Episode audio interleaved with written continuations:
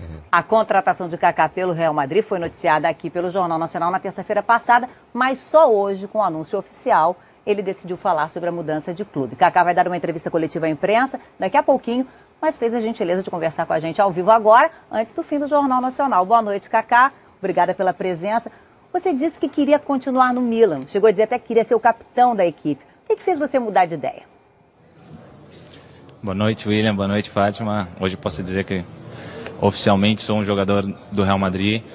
Então, eu acho que essa crise mundial que hoje o mundo enfrenta acabou afetando alguns clubes, principalmente clubes e empresas, como é o Milan, e sempre de comum acordo com o clube, nós decidimos que seria o melhor para mim e para o Milan hoje a minha, a minha venda.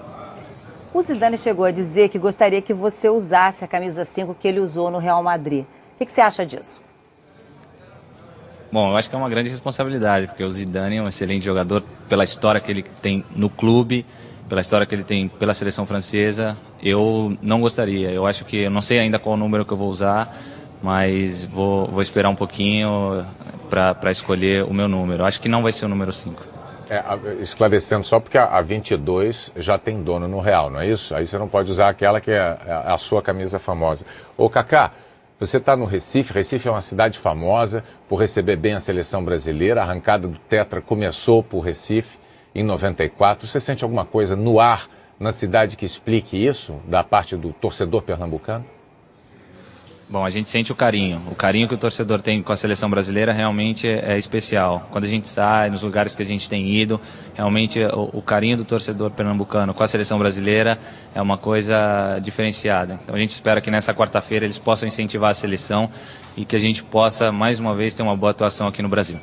Você que estava em 2006, Kaká, um ano da Copa de 2010, como nós estamos agora, que comparação você faz daquela seleção com essa de agora, exatamente um ano antes do início da Copa?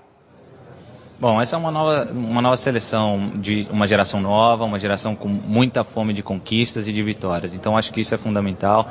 Acho que isso vai ser uma receita muito boa para a próxima Copa do Mundo. A gente vai ter uma boa experiência agora que é a Copa, que é a Copa das Confederações. Vamos poder ver aonde que nós vamos jogar, os estádios e como a África está tá se preparando.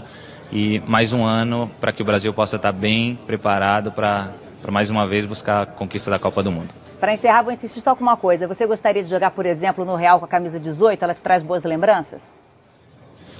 Olha, a 18 me traz uma grande lembrança, porque no ano de 2002 é, foi a primeira vez que eu fui.